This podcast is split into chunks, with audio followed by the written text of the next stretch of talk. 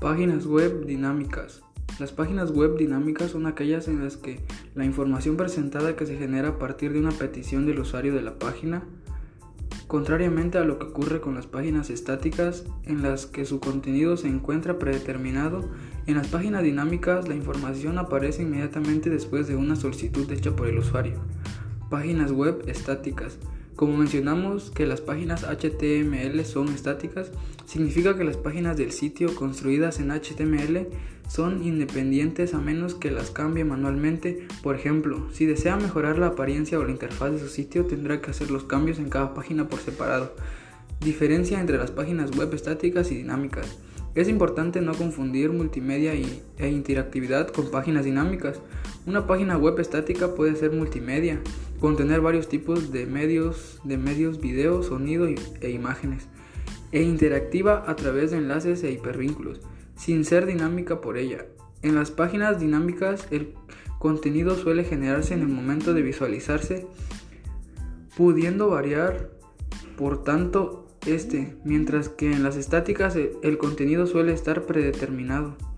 Lo importante de esta clasificación entre dinámicas y estáticas es que una página web estática la vamos a poder almacenar fácilmente, mientras que una dinámica no será así. Historia del PHP.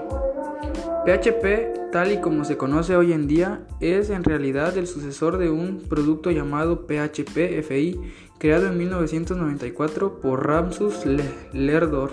La primera encarnación de PHP era un conjunto simple de ficheros binarios Common Gateway Interface escritos en el lenguaje de programación C.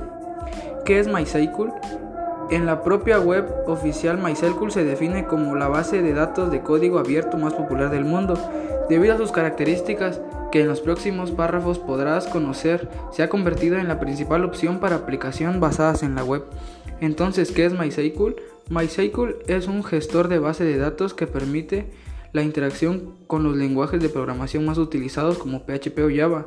Nació como software libre y la mayor parte de sus códigos se encuentra escrito en lenguaje C++.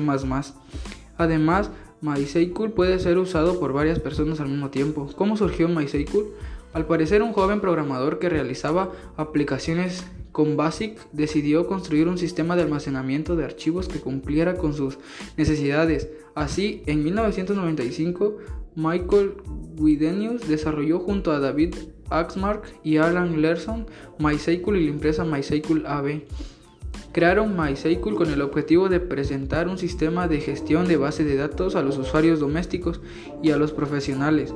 La popularidad que obtuvo hizo que fuese poco a poco mejorando gracias en parte a las propias sugerencias de quienes lo usaban. En 2008, MySQL fue adquirido por un Sun Microsystems, quien en 2010 fue comprado por Oracle Corporation. Dicha empresa ya había adquirido 5 años antes Innovase Hoy, compañía que desarrollaba el motor InnoDB para MySQL. Servidor Apache. ¿Qué es Apache HTTP Server? El servidor Apache HTTP, también llamado Apache, es un servidor web HTTP de código abierto para la creación de páginas y servicios web. Es un servidor multiplataforma, gratuito y muy robusto y que destaca por su seguridad y rendimiento. El servidor Apache se desarrolla dentro del proyecto HTTP Server de la Apache Software Foundation Servidor Web. Para entender mejor lo que es, un, es Apache, primeramente definiremos lo que es un servidor web. La definición más sencilla de servidor web es que un programa especialmente diseñado para transferir datos de hipertexto, es decir, páginas web con todos sus elementos. Estos servidores web utilizan el protocolo HTTP. Los servidores web están alojados en un ordenador que cuenta con conexión a Internet. El web server se encuentra a la espera de que algún navegador le haga alguna petición, como por ejemplo acceder a una página web y responde a la petición enviando código HTML mediante una transferencia de datos en red. Historia. La historia de Apache se remonta a febrero de 1995, donde empieza el proyecto del grupo Apache, el cual está basado en el servidor Apache HTTPD de la aplicación original NCSA. El desarrollo de esta aplicación original se estancó por algún tiempo tras la marcha de Rob. Fueron Brian Blanderford y Cliff Sklonick quienes a través de una lista de correo coordinaron el trabajo y lograron establecer un espacio compartido de libre acceso para los desarrolladores. En 1999 se formó la Fundación de Software Apache para obtener apoyo financiero, organizativo y legal para el servidor.